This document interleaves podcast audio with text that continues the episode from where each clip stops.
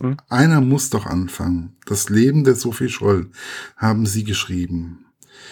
Ähm, Werner Milstein, Sie sind Pfarrer und Sie sind Pfarrer gewesen. Ja. Mhm. Und ähm, dann jetzt so zum Bücherschreiben gekommen. Wann war, wann kam diese Idee, so ein Buch über Sophie Scholl zu schreiben?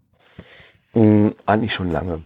Ähm, Sophie Scholl hat mich schon sehr früh berührt. Ähm, ich habe ein Bild gesehen von ihr. Das muss dieses berühmte Bild sein am Ostbahnhof. Da war ich Kind gewesen. Ganz vorsichtig formuliert, vielleicht war ich neun, allenfalls zehn Jahre. Ich habe noch nichts über Sophie Scholl gewusst. Ich habe nichts von der Weißen Rose gewusst.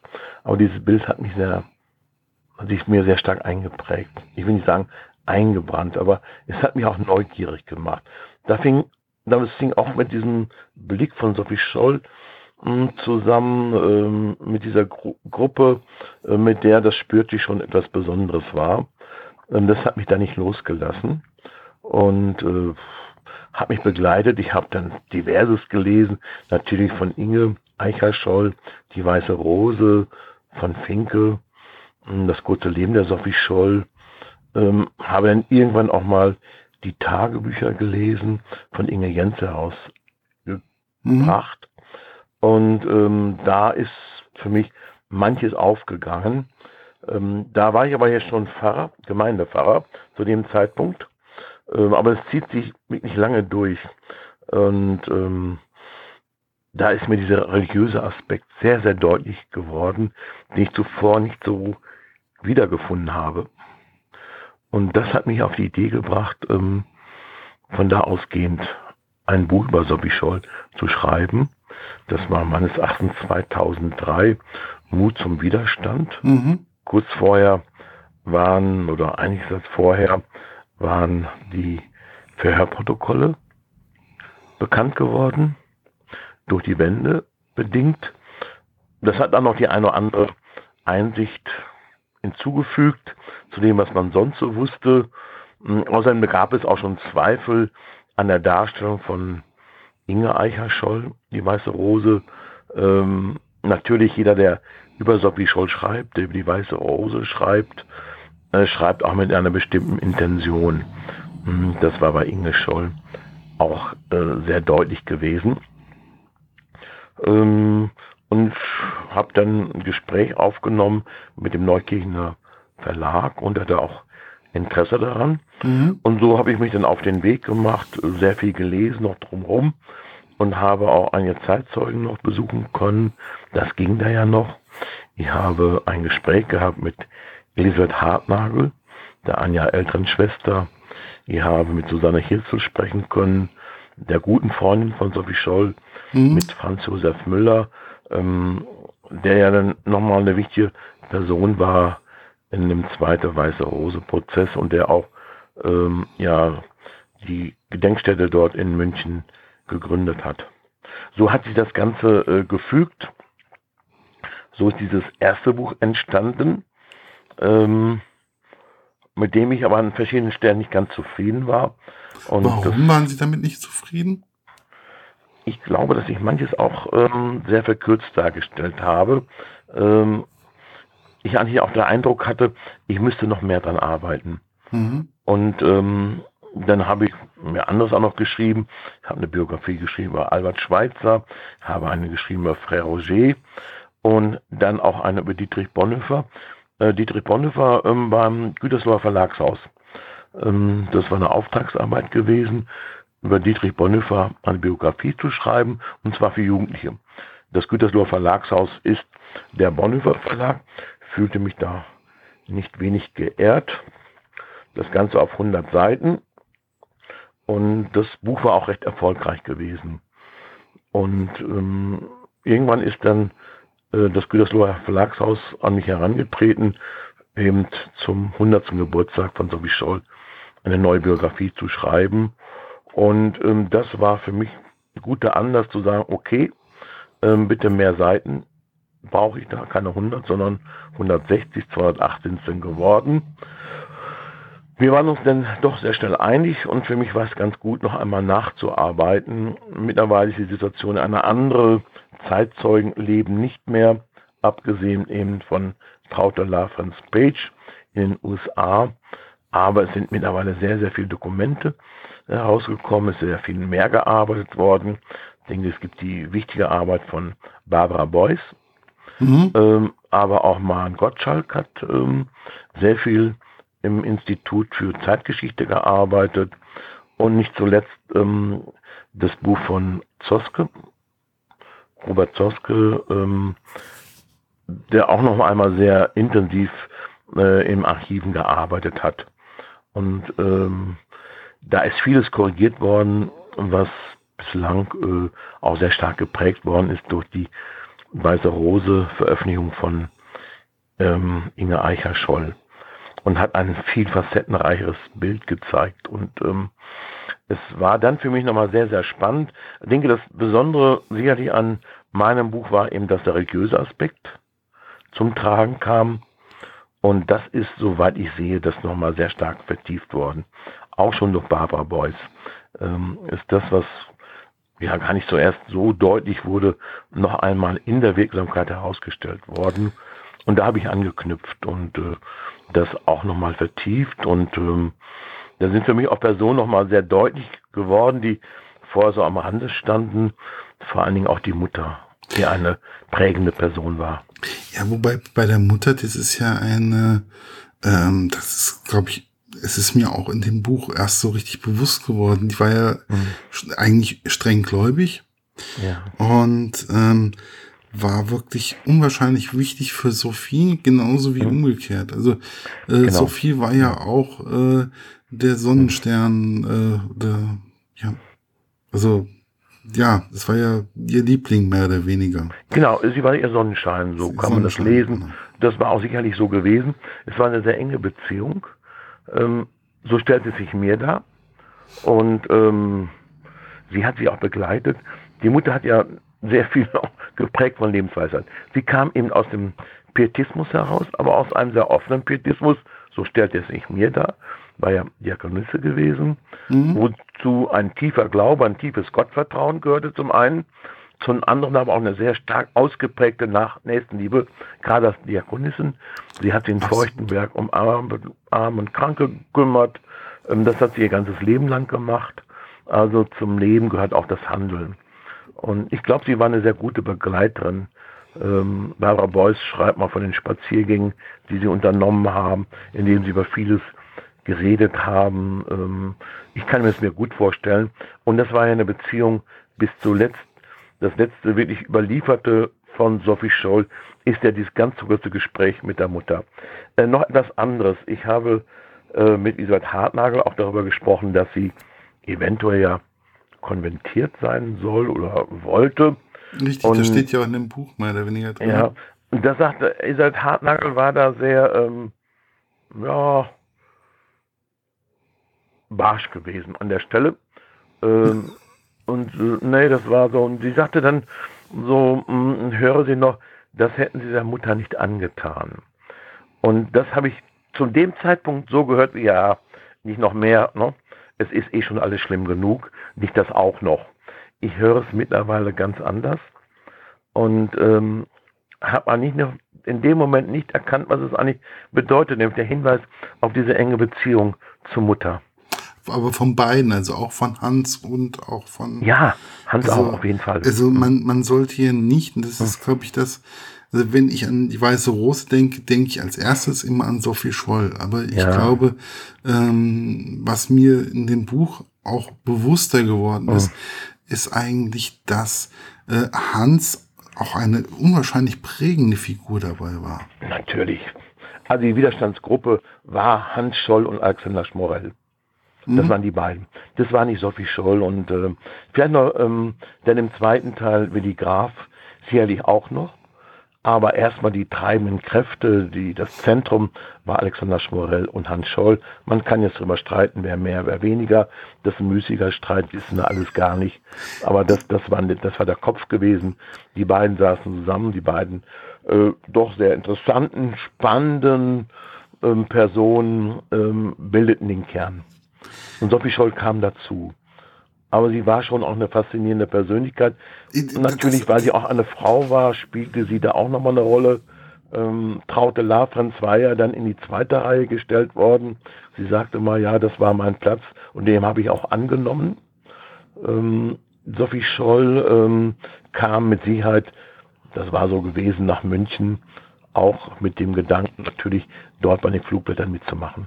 Ja, also das ist auf jeden Fall, da bin mhm. ich mir auch hundertprozentig sicher. Aber mhm. ähm, also ich glaube, das Ganze, ähm, ich glaube, Sophie und Hans haben sich komplett befruchtet. Äh, absolut, äh, auf jeden Fall. Also, also ich meine das jetzt nicht, in, ja. also nicht, nicht irgendwo ähm, falsch verstehen, aber. Nein, nein, nein. Sie waren ganz eigener, sie waren wirklicher Geist gewesen. Ähm, auch in der Stille, aber man schaut bloß an, was sie alles gelesen hat. Äh, äh, sie war ein nachdenklicher Geist, ein, der auf der Sache auch auf den Grund geht ähm, und der sich sehr viel abverlangt hat, in jeder Hinsicht. Und für mich war immer so wichtig auch dieses Bemühen, ja, dieses Ringen um Klarheit und Eindeutigkeit. Kein nicht oberflächlich. Also, was Dinge mir, auch zu durchdenken. Was mir halt einfach auch aufgefallen ist, ist, glaube ich, der Vater von Sophie Scholl, das war ja auch so ein gerader Deutscher. Also das war so jemand, der zu seiner. Überzeugung absolut gestanden hat. Und ich glaube, ja. das hat er auch ähm, seinen Kindern so vermittelt. Mit Sicherheit. Äh, auch wenn sie erst später, zumindest was Hans Scholl angeht, äh, das auch verstanden haben und auch ähm, so wertgeschätzt haben, ja. Ähm, klar, in dieser Klarheit, in dieser Eindeutigkeit auch, ja. Ich glaube, es kommt beides zusammen. Da kommen ähm, die haben sich auch gut verstanden, Vater und Mutter. Richtig. Und ich glaube, das sind diese ganz wesentlichen Punkte auch. Also die haben sich ja soweit wie ich das gleiche, das merkt man ja sofort in dem ja. ersten Kapitel oder im zweiten Kapitel ja. oder sowas, da habe ich gleich gemerkt gehabt, die zwei haben sich geliebt. Also es ja. kam sofort rüber, die zwei haben sich gesucht und haben sich gefunden. Ja. Und genau so war es eigentlich auch bei Hans und bei Sophie Scholl. Ja, ich würde auch die anderen nochmal auch mit in den Blick auch nehmen. Werner und Inge. Ja, ganz genau.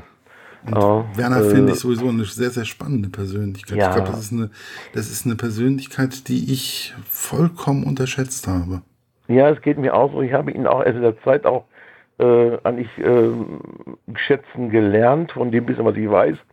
Ähm, wenn ich nochmal nach München komme und dann in das Institut gehe, dann werde ich mich mit Sicherheit mit dem Briefwechsel schon zwischen Sophie und Werner Scholl mal beschäftigen. Das finde ich sehr, sehr spannend, ähm, worüber die sich ausgetauscht haben, auch wie sie äh, Briefe gewechselt haben inhaltlich. Äh, ich glaube, da wird noch manches deutlich auch. Also ähm, Werner Scholl ist, äh, ist ja auch eine spannende Persönlichkeit gewesen. Absolut. Und er fällt ja auch ein wenig raus. Trotzdem ist es diese Enge und dieses herzliche Verhältnis zwischen beiden. Und ähm, die schönsten Bilder, die es von ihr gibt, die stammen von Werner Scholl. Das ist die fröhliche, die lachende, äh, am Wasser sitzende Sophie, die zeichnende, die ins Licht schauende. Das sind alles Bilder, die Werner Scholl gemacht hat. Also ich finde, ähm, das ist mir bei dem bei der ganzen Lektüre mir sind hm. jede jeder jede Person um ähm, Sophie Scholl. Es geht nicht nur um Sophie Scholl, sondern es geht per, ja. es geht eigentlich um alles. Es geht um diese ganze Familie, um wofür sie ja. steht, für Bücher, für Glaube, für Wärme, für Herzlichkeit, für ich setze mich für andere ein. Ja.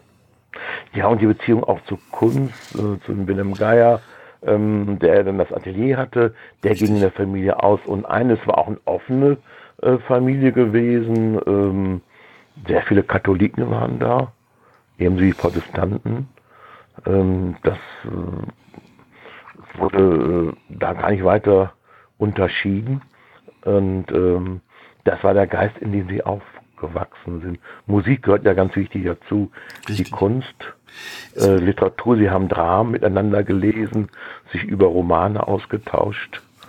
Äh, und dann muss man noch eins sagen, das hat ja äh, die Bedeutung der Literatur hat ja Inge Scholl ja deutlich herausgestellt. Mm, es war ja insgesamt auch ein Druckzug Und da spielten natürlich neben Thomas Mann und anderen ähm, vor allen Dingen auch die Bücher so, die wir mit der inneren Immigration bezeichnen, eine große Rolle. Mhm. Ähm, Schriftsteller, die in Deutschland geblieben sind, die ausgehalten haben. Ähm, ich denke dabei auch an Ernst Wiechert. Ich denke dann an ihren Lieblingsschriftsteller, den Manfred Hausmann und dann natürlich Werner Bergengrün, Arnold Schneider. Ähm, da gibt es eine ganze lange Reihe, die ihnen wichtig waren. Und vor allen Dingen, was mir halt einfach, sie haben auch diese ähm, Schriftsteller oder die Künstler auch verteidigt, auch gegenüber ähm, mhm. Leuten von der HJ oder Bund Deutscher Mädchen oder was auch immer. Also ja. die haben auch wirklich sich hingestellt, also Sophie Scholl hat sich da auch wirklich hingestellt und hatte, glaube ich, auch mal, da ging es um Hermann Hesse, glaube ich. Ne, Heinrich Heine. Heinrich Heine war es. Ja, Entschuldigung, mhm. manchmal. Nein, ist ja nicht schlimm. Ähm, ja, äh, soll so gewesen sein. Äh, wir wissen es von, ähm, wo steht es dabei? Steht es nicht bei Inge Eicher, Scholl so? Mhm. Manches wird auch angezweifelt. Aber ich kann es mir gut vorstellen, ja. Es war ihre Literatur. Und wenn man so guckt, ähm, äh, ich habe mir mal ein Verzeichnis gesehen der Bücher angeguckt, äh, die Bücher, die hohe Auflagen hatten im Nationalsozialismus. Ich habe da keins von denen bei Sophie Scholl wiedergefunden. Das steht ja auch in dem Buch drin irgendwie. Das ist ähm, das Sophie Scholl, das war in dem Kapitel, glaube ich, wo sie auf diesem Hof da war auf diesem Hofgut oder ähm, wo sie da ähm, tauchen ließ. Mhm. Da, ja. da steht das, glaube ich, drin, dass ähm, sie kein Buch eigentlich liest, was auf der Bestsellerliste steht. Und das finde ich einfach. Ja, ja, ne, die Literatur hat sie. Das, das wurde von ihr gemieden. Im Gegenteil, es wurde die Bücher gelesen, die eher verboten waren. Da war ja auch dieses Erlebnis in Worpswede. Da haben sie auch für ganz kurze Zeit mal ähm, einen Ausflug gemacht, glaube ich, zwei Tage oder so. Was wurde, wurde ein anderer einquartiert. Und er war erschrocken dann über die Bücher, die er fand, diese ganzen von den Nazis verbotenen Bücher. Und das hat er dann Sophie und ihre Freunde auch veranlasst, äh, dann sehr schnell Worpswede zu verlassen. Mhm. Das ist aber, aber was mich verwundert hat, war ja, dass äh, mhm. ähm, Sophie Scholl, sowie auch, glaube ich, Hans Scholl, ähm, absolut begeistert waren vom Bund Deutscher Mädchen oder von der HJ? Ja, ja, ja. Also die, es gibt ja nicht nur, es ist ja nicht nur alles schillernd oder so, sondern ähm, sie haben ja sich da schon ein bisschen erstmal ausprobiert. Also ich denke für Inge und, und Hans Scholte beide, ja. Ähm, das war klar, sie waren Anhänger des Neuen, ja nicht nur sie alleine. Ähm, manche Widerstandskämpfer waren ja auch erstmal ganz begeisterte Nationalsozialisten. Manches klang ja auch erstmal gar nicht so schlecht, mit Verlaub, ja, wenn man nur einen kleinen Ausschnitt gesehen hat. Und vor allen Dingen haben die Nazis ja eins verstanden, sie haben Jugendliche angesprochen. Mhm. Und sie haben eben auch junge Mädchen angesprochen. Ähm, wenn man so guckt, bei der bündischen Jugend äh, waren sie mehr getragen von den Jungen. Richtig. Die meisten und, bündischen Jugenden wie Wandervogel oder auch DJ 1.11. sind hauptsächlich männlich geprägt. Genau. Und ähm, es war dann auch eine Bewegung der Jungen gegen die Alten. Äh, das ist im erstmal im Ansatz so gewesen. Und da fühlten sich auch angesprochen. Äh, und dann muss man nun sagen, HJ hatte noch etwas Freiraum und BDM ja noch mehr. Mhm. Ja, ähm, die waren ja dann erst später äh, gleichgeschaltet, stärker gleichgeschaltet. Und das ist ja der Zeitraum, äh, in dem sie sich auch entdeckt haben. Und ähm, ein Mann wie Robert Scholl hat natürlich schon dahinter geschaut. Ja. Der ja, hat ja. es natürlich schon sehr erkannt. Ähm, seine Kinder nicht, sondern äh, sagen, ja, ihr seid die Alten, aber es beginnt eine neue Zeit. Und alle sind ja irgendwie dafür. Und ähm, Inge Scholl hat ja für Hitler geschwärmt, dass es einem eigentlich peinlich sein muss, ähm, ja, aber es ist halt einfach so. Ja, das ist so klar und es ist übrigens auch erstmal kein Vorwurf. Ähm, aber es ist, glaube ich, schon wichtig, um das einfach vom Ansatz her zu verstehen. Ähm, aber sie hätten ja dann irgendwann auch mal sehr skeptisch werden müssen, weil das, was in Ulm geschah, vor aller Augen geschah. Ja. Wie Menschen auf den Straßen gedemütigt wurden und ähm, wir wissen jetzt nicht genau, was Sophie Scholl dazu gesagt hat. Und das ist sehr schwierig, aber es gibt ja die Aussage, dass sie sich in der Klasse als einzige ähm, geht es einfach so weiter. Äh, sehr beklagt hat, wie man mit den Rabbiner dort umgegangen ist und ähm, wenn die anderen doch eher geschwiegen haben. Äh, ja, das ist aber einfach, das ist äh, die Thematik einfach, dass man sich nicht getraut hat ähm, und lieber weggeguckt ja. hat und ja. lieber das haben wir, wir haben ja ähm, in Deutschland dann ähm, direkt nach dem Krieg auf der anderen Seite dann den ähm, kommunistischen Diktatur, die, die kommunistische mhm. Diktatur gehabt. Und mhm. ja, es ist halt wie immer. Ja, und es ist nicht gut. Äh, nein, nein, es ist, äh, das Dritte Reich hat uns sehr deutlich gemacht, äh, wohin das auch führen kann. Und ähm, die Frage ist dann, wie ist Sophie Scholl da einzuordnen, ja. Aber da sind schon diese äh, Momente, ähm, wobei ja auch ihr Vater äh, Juden unterstützt hat, mhm. ihnen Ausreise ermöglicht hat, sich für sie eingesetzt hat, ähm, die sie auch persönlich kannte. Es gab eine enge Beziehung zu mancher jüdischen Familie und ähm, das wird sie alles mitbekommen haben. Und manchmal wird ja gefragt, warum finden wir davon nichts im Tagebuch? Ähm, das ist für mich aber kein Indiz dafür ähm, oder für irgendeine Aussage, ähm, ich denke, sie hat sehr genau überlegt, was sie in ihr Tagebuch geschrieben hat. Sie hat ja das eine Mal miterlebt, was passieren kann, wenn äh, Nazis oder wenn die Gestapo genau. ähm, ein Tagebuch ja. in die Finger bekommt. Und ich glaube, ja. das war dann so dieses mahnende Beispiel, bloß ja. nicht zu viel irgendeinem Tagebuch anzuvertrauen. Genau, das ist nicht kein sicherer Ort letztendlich. Ähm, Gerade in dieser Hinsicht nicht. Ähm, und ich bin schon der Meinung, dass sie das sehr, sehr bewegt hat. Dieser Satz, der später eine große Rolle für sie spielt, ähm, einen harten Geist zu haben und ein weiches Herz. Und weiches Herz heißt ja dieses Mitempfinden, auch dieses mhm. Mitleiden. Ähm, das hat sich ja nicht erst später eingestellt. Nein, das war ja für sie auch eine Lebenshaltung, die sie in diesen beiden Begriffen wiedergefunden hat. Und äh, es gibt mir die Geschichte, wie sie dann äh, mitgelitten hat mit den Ratten im Keller im Käfig oder wenn sie Fische seziert hat im Biologieunterricht, ähm, ist ihr das dann halt auch nicht so ganz leicht gefallen, wo sie ja dann auch entschieden hat, Biologie zu studieren. Ähm, aber das ist ein schon sehr starker Indiz, auch den, dieses starke Mitempfinden auch der Ungerechtigkeit. Und ihre Mutter soll sie auch mal mitgenommen haben in das Heim, wo Menschen mit Behinderung leben ähm, in der auch die Mutter mal gearbeitet hat mhm. und in dem später dann auch Euthanasie begangen wurde.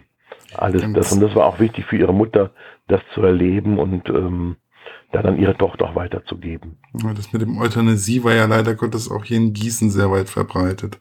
Ja, ja, das ja, ist also ganz, ganz schwieriges Thema. Mit Sicherheit, also ich bin ja oft dann ähm, als Pfarrer dann äh, in der Nähe auch gar nicht so weit weg, dieser Wittekinshof Bad Oeynhausen ist die höchste Einrichtung für Menschen mit geistiger Behinderung in Europa sogar. Und wenn wir dann dort da waren und auch ein Gemeindepraktikum gemacht haben, führte unser Weg auch immer zu der Gedenkstätte für die Euthanasieopfer. Mhm.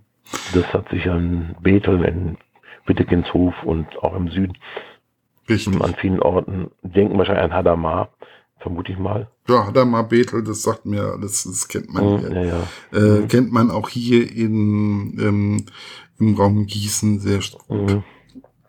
Mhm. Ist auch wichtig, dass es solche Orte auch gibt. Ja. Aber es ist halt einfach immer wieder schlimm, wenn man das Ganze so ein bisschen ah, mit. Natürlich. Aber mhm.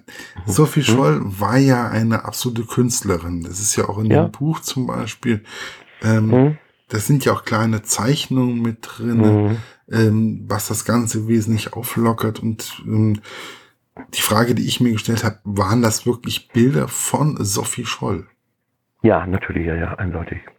Eindeutig. Sie hatte eine hohe künstlerische Begabung, die sich schon früh gezeigt hat. Ähm, ihre Schwester Inge hat so kleine Theaterstückchen geschrieben und so die Bilder dazu, die Gestaltung der Bühne, das äh, war Aufgabe von Sophie Scholl und ähm, ja, man merkte schon sehr früh, schon bei dem Kind, es hat eine hohe Begabung, mhm. künstlerische Begabung.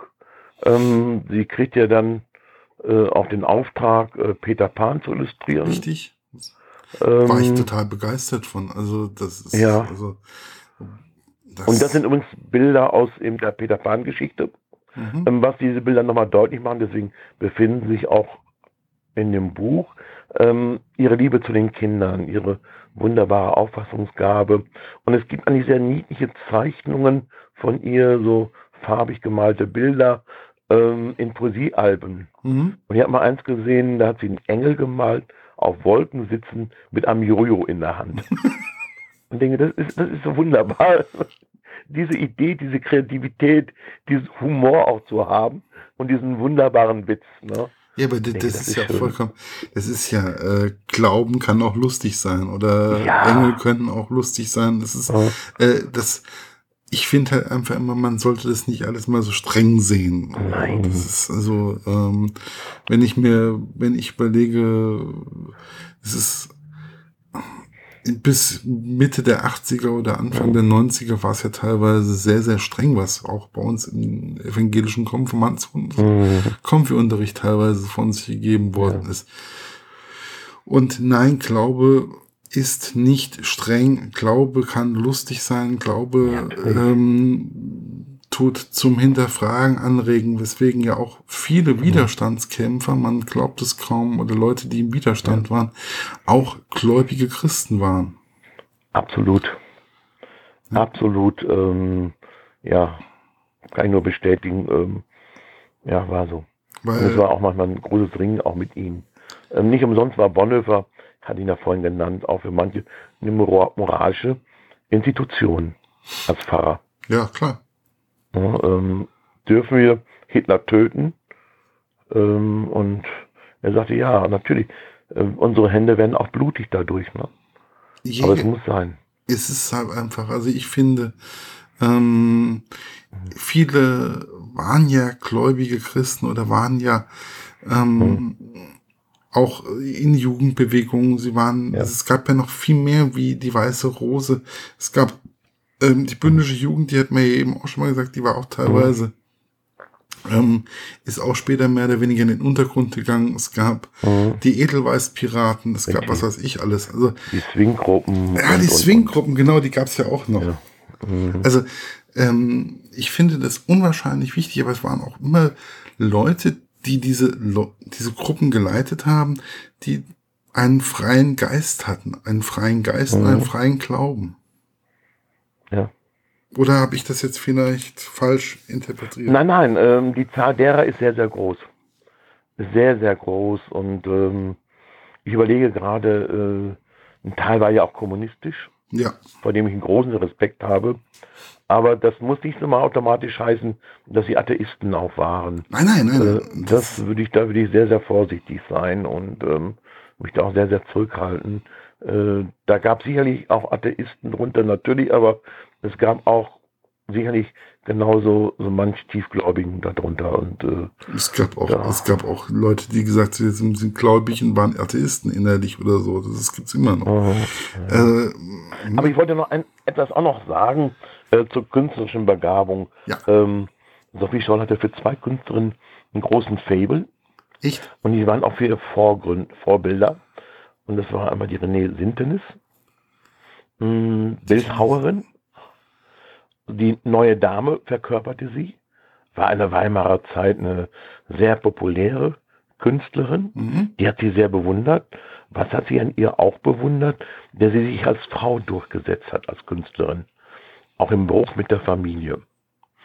Ähm, wenn man so guckt, in meinem Buch ist ja auch ein ähm, Selbstbildnis der René da. Also sie war Bildhauerin gewesen. Richtig, ja, jetzt, ja. Und wenn ich da so gucke, Sophie Scholl und so, mhm, ja, die kurzen Haare, diesen sehr markanten Blick, Ja, ja, Ja, ähm, ja, doch. da sind wir so, so ganz weit weg. Ne? ja das Und- ist, Und stimmt. René Sintenis fuhr dann Auto, rauchte, also fuhr mit dem Auto durch Berlin, wollte ich sich kutschieren, weiß ich jetzt nicht so ganz genau. Ähm, ja, da sind wir gar nicht so weit weg von Sophie Scholl, die ja auch rauchte, Auch ähm, mal, auch mal auch Auto gefahren. Auto fuhr Mhm. von ihrem Freund, der hatte den Wanderer, den großen, sagte mal stolz, bin bis nach äh, bis zum Bodensee in den Süden mit dem Wagen gefahren. ähm, da sich eine starke äh, äh, Verbindung und hat auch mit großem Interesse die Biografie über René Sintenis gelesen.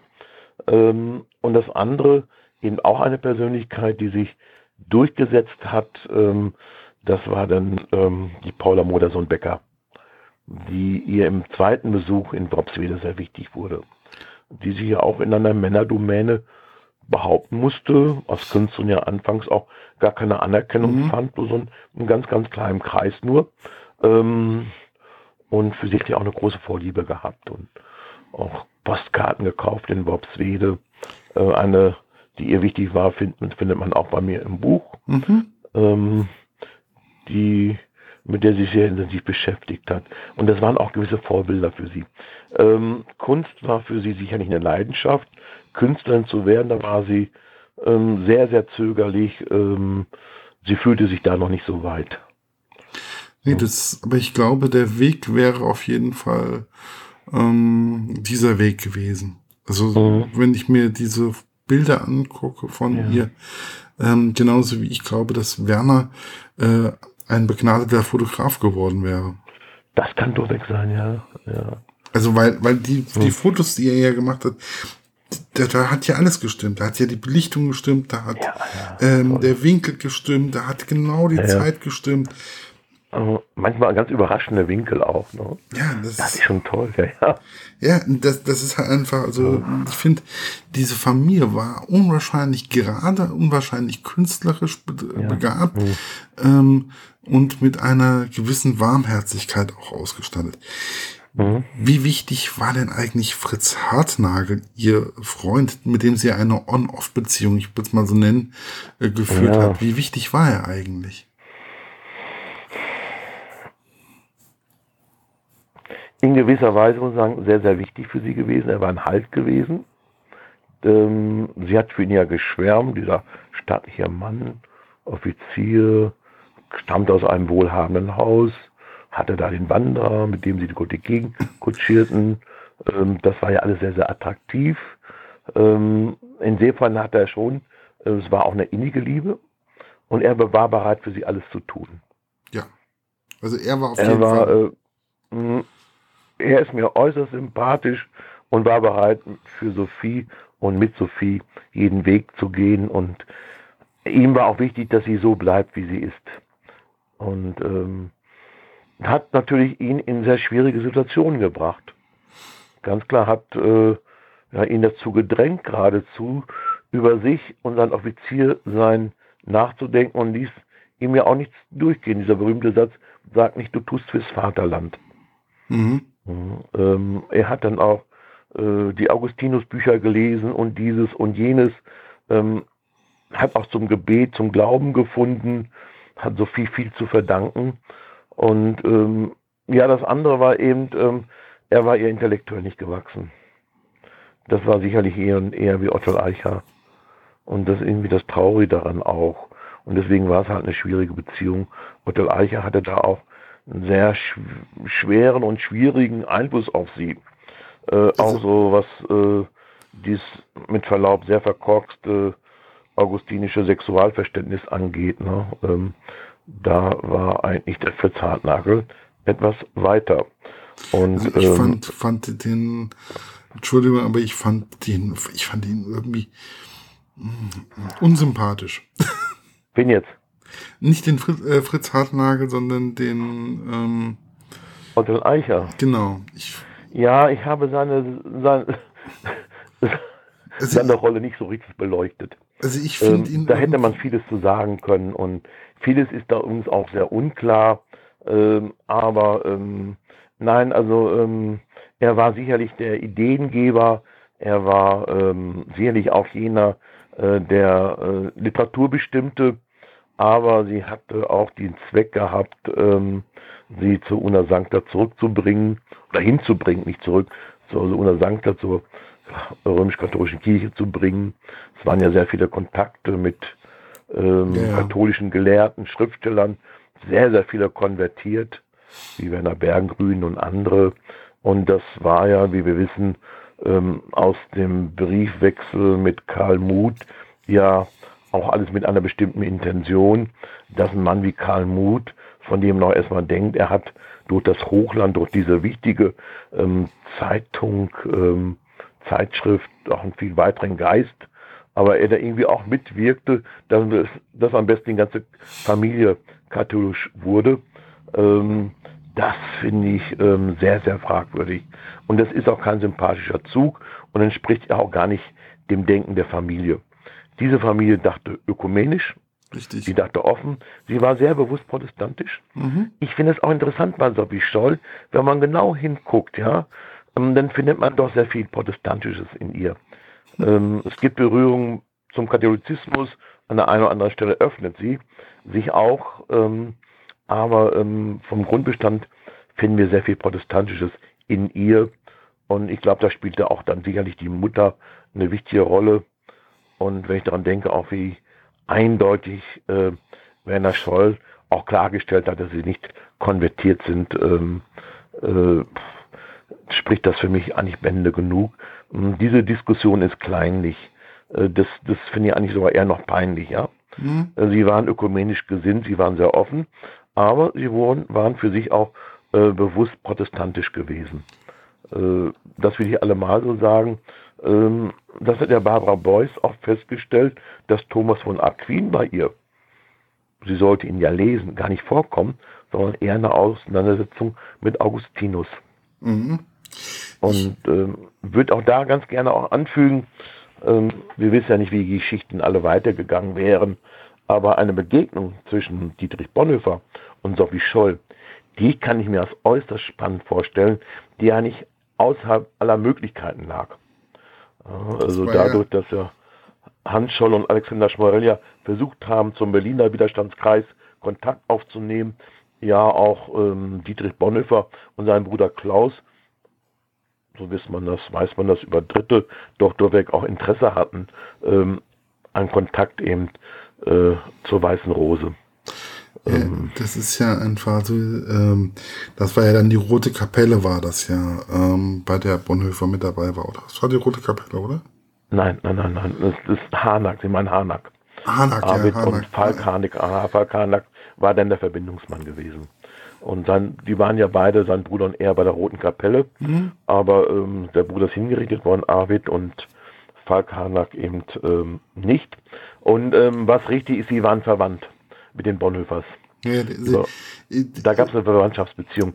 Aber ähm, die Beziehung zwischen Bonhoeffer und der Roten Kapelle gibt es meines Wissens nicht. Ich hatte aber, Moment, Ja. ich bin ja in diesem Thema auch, ähm, das ist ja nicht Mhm. das erste Mal, dass ich was lese. Ähm, Gott, nee, äh, müsste ich jetzt mal nachschlagen. Da müsste ich jetzt mal das Mhm. Buch über die Rote Kapelle raus, rausholen. Es war ja ein weites Netz als Rote Kapelle, das wissen wir ja auch, war ja ein Nazi-Jargon, ne? Und war ja dieser vielschichtigen, weitreichenden Gruppierung gar nicht äh, gerecht geworden. Äh, diese Bezeichnung. Ne? Ähm, Ja, das das war ein- eine spannende Begegnung, spannendes Netzwerk von ganz unterschiedlichen Personen.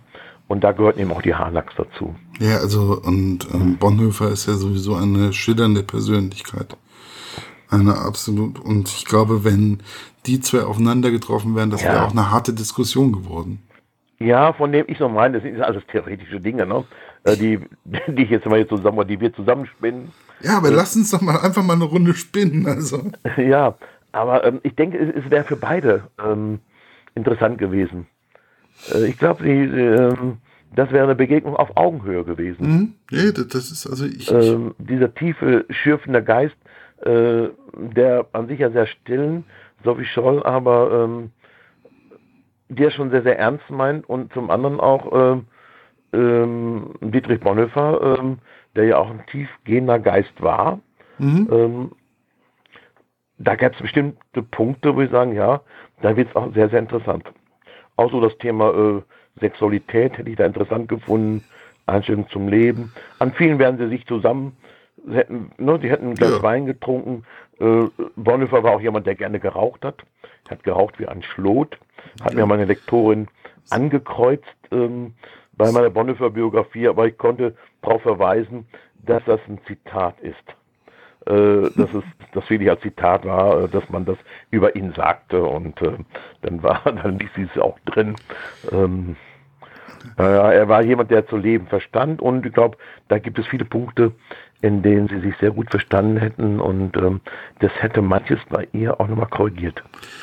Ja, aber auch wichtig war ja, glaube ich, auch ihre Konfirmation. Würde ich sagen, ja. Äh, Würde ich sagen, ja, auf jeden Fall. Ähm, auch wenn das in HJ-Uniform war. Richtig. Ähm, das, ähm, aber mit Verlaub, Werner Scholl trug auch die HJ-Uniform. Es sollen auch noch andere getragen haben. Ähm, ihr war es wichtig, ähm, die Klarheit, die Eindeutigkeit. Mhm das war ein wichtiger Punkt auch, äh, der ihr da mitgegeben war. Äh, ich bekenne nicht nur einfach so mit dem Mund, sondern ich muss auch mit den Herzen bekennen und eigentlich auch mit den Händen. Ja. ja also seid nicht nur Hörer des Wortes, sondern auch Täter. Da würde ich im Hintergrund auch wieder die Mutter nochmal sehen. Eindeutig. Äh, ähm, und äh, ich habe mir ja ihren Katechismus angeguckt. Äh, da steht einiges auch und auch dieser Satz, ähm, ich glaube, Ihnen vorhin auch mal schon zitiert, ähm, wer das Richtige weiß und nicht tut, der sündigt.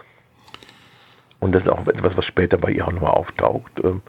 Äh, diese Gradlinigkeit, ähm, das war wichtig gewesen für sie. Ja. Ganz eindeutig. Und ähm, das ist ja etwas, was äh, ihr mit der Konfirmation gegeben war. Mhm. Äh, übrigens finden wir auch bei Bonhoeffer äh, diese Nachfolgegedanken in Konfirmationspredigten, die er gehalten hat. Ähm, äh, merkwürdigerweise aber auch äh, bei dem BDM-Gelöbnis, ja. Das, das taucht das ja auch auf. Und, ähm, und dann ist natürlich schon die entscheidende Frage, wozu bekenne ich mich eindeutig in Klarheit? Die Thematik und, ist ja einfach die, dass sich das BDM, die BDM, HJ und so, ja. die haben sich ja an äh, so vielen Sachen bedient. Die haben ja. ja. eigentlich im Endeffekt nicht selber entwickelt, sondern die haben einfach nur ähm, sich aus ähm, allen möglichen Sachen einfach bedient, würde ich mal sagen. Ja. War ja auch nicht nur ganz unklug, so konnte man viele schon mal anziehen, aber dann irgendwann gesagt hat, und das andere zählt nicht. Mhm. Ähm, das ist nicht mehr erlaubt, das ist, äh, das gehört zu den bündischen Gruppen Oder und das hat uns nichts zu suchen. Es gab, es gab ja auch bei, bei den Pfadfindern auch Sachen, die mhm. ähm, bei uns gekennzeichnet waren und die wir nicht tragen durften im Dritten Reich.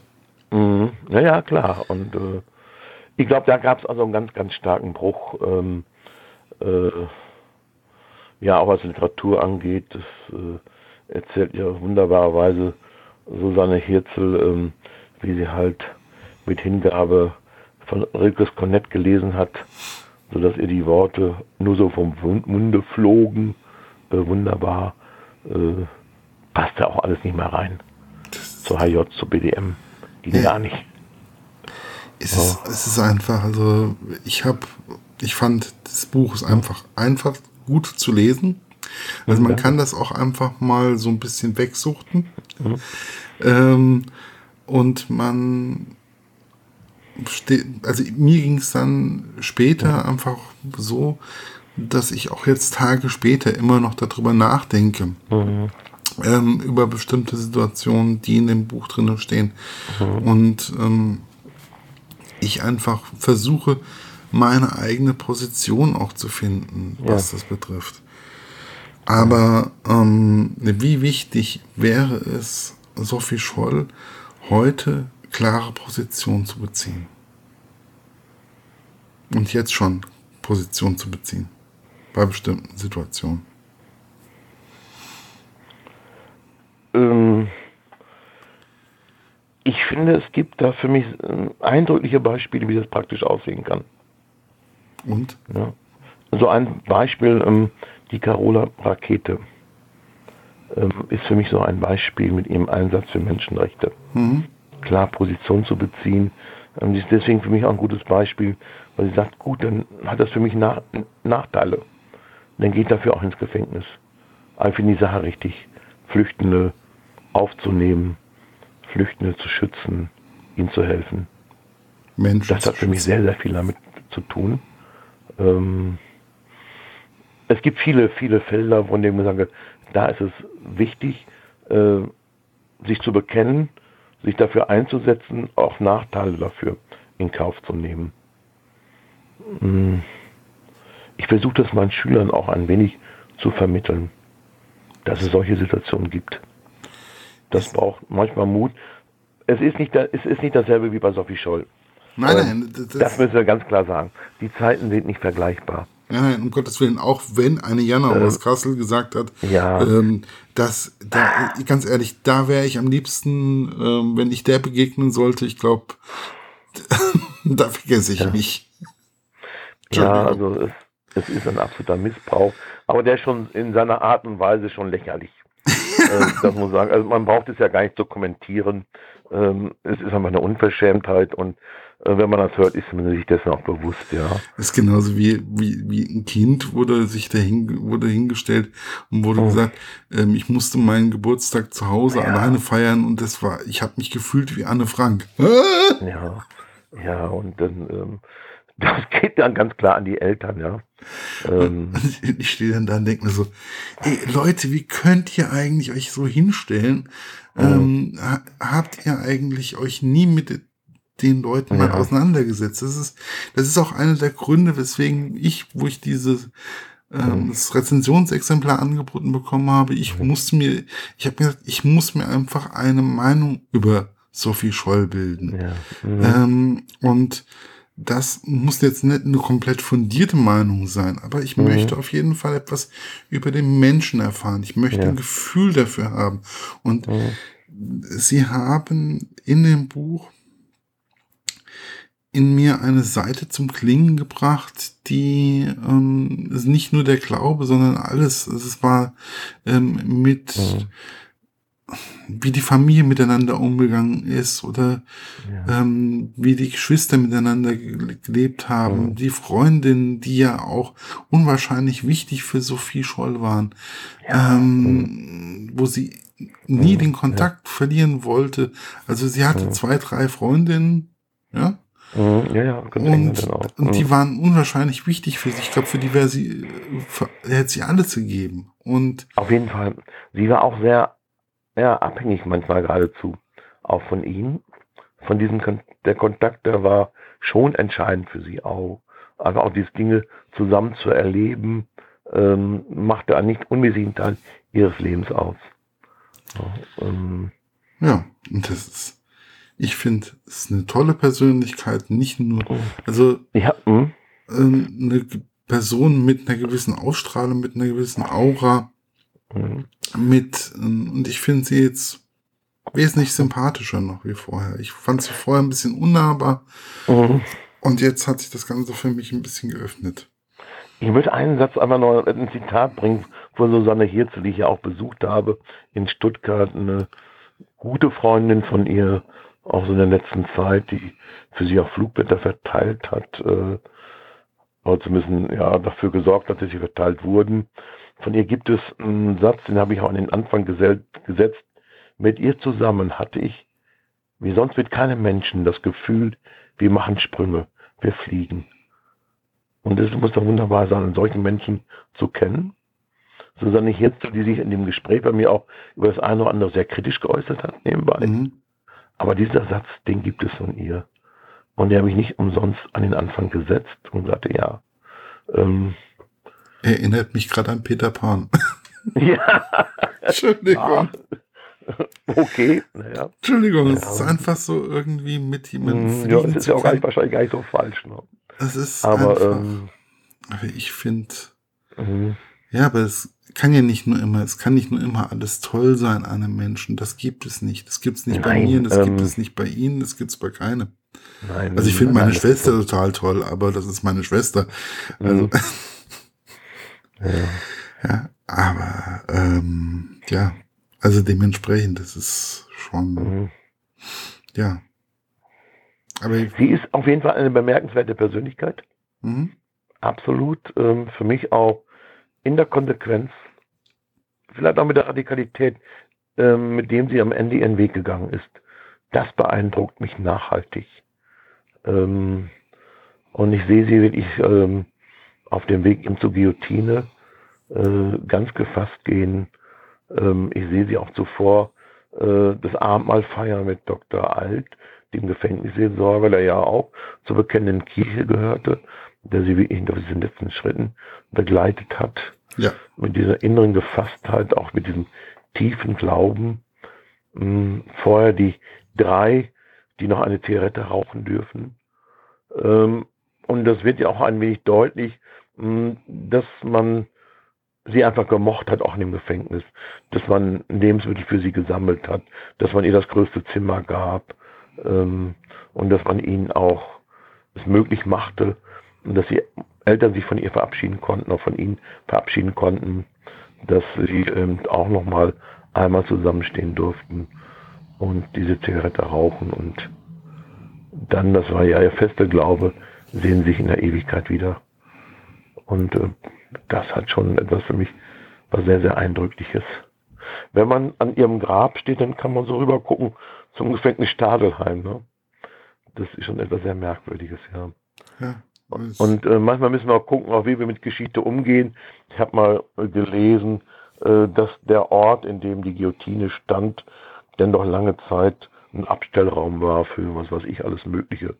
Rasenmäher oder irgendwie sowas. Also ähm, ja, ich denke, wir müssen schon auch auf manchen Orten schon überlegen, äh, was man mit diesen Stellen auch macht. Ne? Ja, ähm, natürlich. Ich glaube, da ist auch was dran, da denkt man auch drüber nach.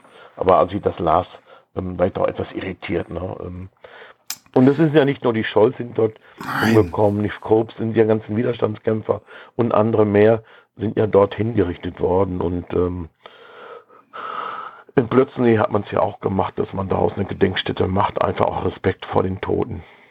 Ja, und in ähm, ja, Flossenburg, mhm. da ist auch nochmal. Natürlich klar. Von, und ähm, für mich ist es unendlich wichtig, muss ich persönlich sagen, warum eben auch Sophie Scholl oder Geschwister Scholl, Weiße Rose, ähm, die anderen Namen dürfen wir ja auch nicht vergessen, äh, Christoph Probst, Alexander Schmorell und Willi Graf. Und nachdem ich ja auch seine Schwester kennengelernt habe, ähm, fällt mir auch immer wieder Willi Graf ein, äh, wie sie von ihm erzählt hat. Ähm, wie ist es eigentlich, wenn man ja. mit jemandem spricht, der mit so jemandem verwandt war oder befreundet war? Was für ein Gefühl hat man dann in dem Gespräch? Also ich bin mit Verlaub immer reichlich unbedarft. Ich frage einfach nach, aber sie erzählen auch sehr, sehr viel.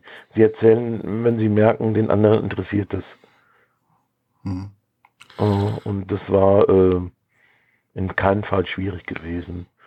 Äh, das Gespräch zum Beispiel mit Anneliese Knobgraf war ein sehr offenes, ähm, war auch ein sehr, sehr herzliches Gespräch. Ähm, und diese, ja. diese Menschen sind wahrscheinlich auch stolz, ähm, diese Menschen kennengelernt zu haben oder mit ihnen verwandt zu sein. Ganz genau, ja. Mhm. Ich hatte mal auch ein sehr herzliches Gespräch mit Jacqueline van Maasen. Jacqueline van Maasen gilt als die beste Freundin von Anne Frank zum Beispiel. Mhm. Das war für mich auch was sehr, sehr eindrückliches. Kommt als Jackie im Tagebuch vor.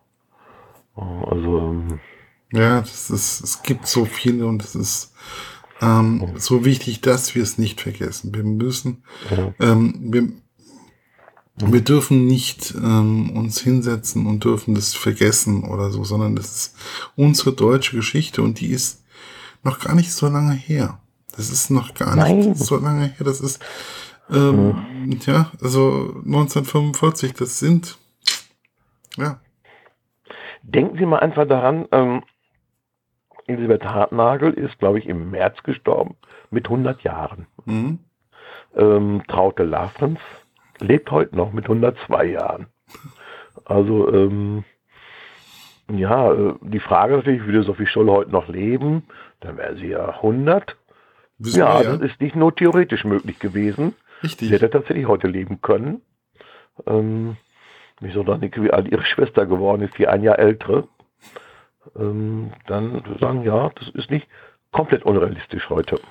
Ja, also ähm, ich finde es auf jeden Fall ähm, wichtig, dass wir diese Menschen nicht vergessen. Wir dürfen mhm. ähm, und wir dürfen, ja, wir dürfen unsere Herkunft nicht vergessen, aber wir dürfen uns auch nicht ja. kleiner machen. Also das dürfen wir Nein. auch nicht unbedingt. Also Nein, das ist, also die Leute jetzt in meinem Alter, wir haben nichts mehr damit zu tun oder so. Ja, aber wir müssen genau. aufpassen, dass es nicht nochmal passiert.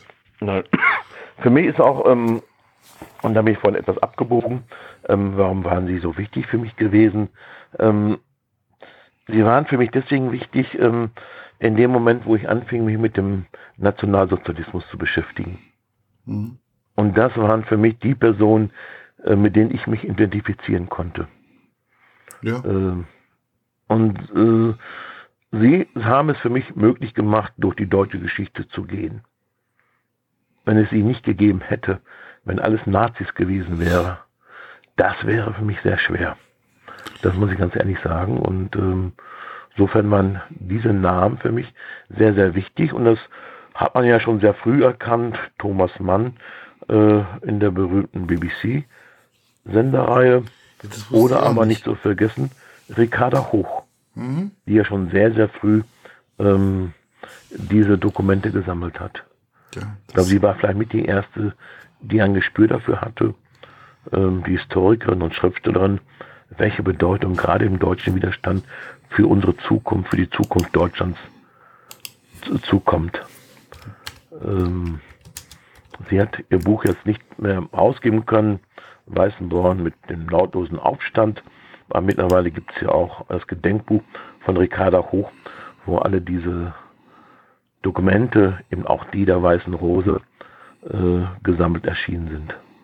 Ja, das ist, wir haben ja hier in Gießen auch ähm, die Ricarda Hochschule. Sie ist ja auch für uns immer wieder präsent. Also jetzt hier als ja, ja, Gießener ähm, ist es auf jeden Fall hm. Komischerweise, warum, wieso, weshalb, warum gerade Gießen ähm, relativ früh ein Gymnasium nach Ricardo hm. benannt hat, weiß ich gar nicht. Nein, also ich ähm, will ja schon lange eine Ricardo Hoch-Biografie schreiben. Eine neue, es gibt da sehr gute ähm, und arbeite ja auch seit Jahren dran. Sammle auch das eine oder andere, habe auch einen handgeschriebenen Brief, unter anderem von Ricarda Hoch und anderes.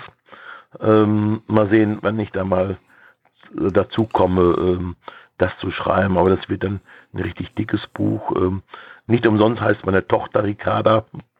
Also habe sie immer sehr verehrt, Ricarda Hoch. Und ähm, sie ist auch eine dieser kernigen Personen, die sich nicht vor dem Dritten Reich gebeugt haben. Eine, ähm, eine tolle Persönlichkeit mit mhm. tollen mhm. Dingen, die sie geschrieben hat. Und ja, ja. Mhm. Ja, auf jeden Fall weiß ich eins, ähm, dass sie gute Biografien schreiben können und dass man okay. sich mit ihnen unwahrscheinlich lange über bestimmte Themen unterhalten ja. kann.